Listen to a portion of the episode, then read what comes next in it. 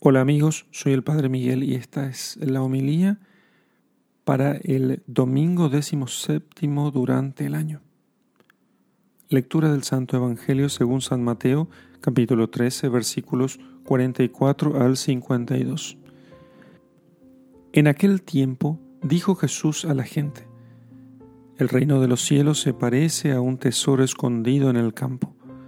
El que lo encuentra lo vuelve a esconder y lleno de alegría va a vender todo lo que tiene y compra el campo. El reino de los cielos se parece también a un comerciante de perlas finas que al encontrar una de gran valor se va a vender todo lo que tiene y la compra. El reino de los cielos se parece también a la red que echan en el mar y recoge toda clase de peces. Cuando está llena, la arrastran a la orilla se sientan y reúnen los buenos en cestos y los malos los tiran. Lo mismo sucederá al final de los tiempos. Saldrán los ángeles, separarán a los malos de los buenos y los echarán al horno de fuego. Allí será el llanto y el rechinar de dientes. ¿Habéis entendido todo esto? Ellos le responden, sí. Él les dijo, pues bien, un escriba que se ha hecho discípulo del reino de los cielos es como un padre de familia que va sacando de su tesoro lo nuevo y lo antiguo. Palabra del Señor. Gloria a ti, Señor Jesús.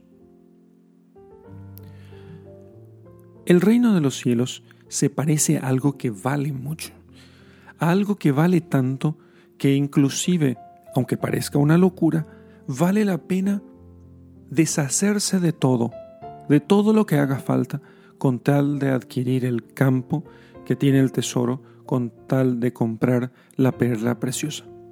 Parece una locura. Cualquiera que escuchara esto diría, pero ¿qué puede hacer que valga tanto como para que uno pueda deshacerse de todo para adquirir aquello? ese es el reino de los cielos, porque el reino de los cielos consiste en tener a Jesucristo en el corazón. Bueno, esta expresión de tener a Jesucristo en el corazón nos dice mucho y nos dice poco al mismo tiempo. Nos dice mucho, ¿eh? porque todos usamos esa expresión y pensamos que tenerle a Jesús en el corazón es simplemente tenerle a Jesús en la boca. Pero déjenme decirles que lo que la mayoría de las personas eh, hace consistir aquello de tenerle a Jesús en el corazón no es más que puro sentimentalismo. Y es exactamente aquello a lo cual se refería el Señor de, de que eh, no todo el que diga Señor, Señor, entrará en el reino de los cielos. Esos que dicen Señor, Señor, son los que hoy dicen que tienen a Jesús en el corazón. Pero tener a Jesús en el corazón, ¿realmente qué significa? Tener a Jesús en el corazón realmente significa vivir en gracia de Dios. Vivir en gracia de Dios eso es tener a Jesús en el corazón, o sea, cumplir los mandamientos, estar en gracia, evitar los pecados mortales. No hay otra cosa.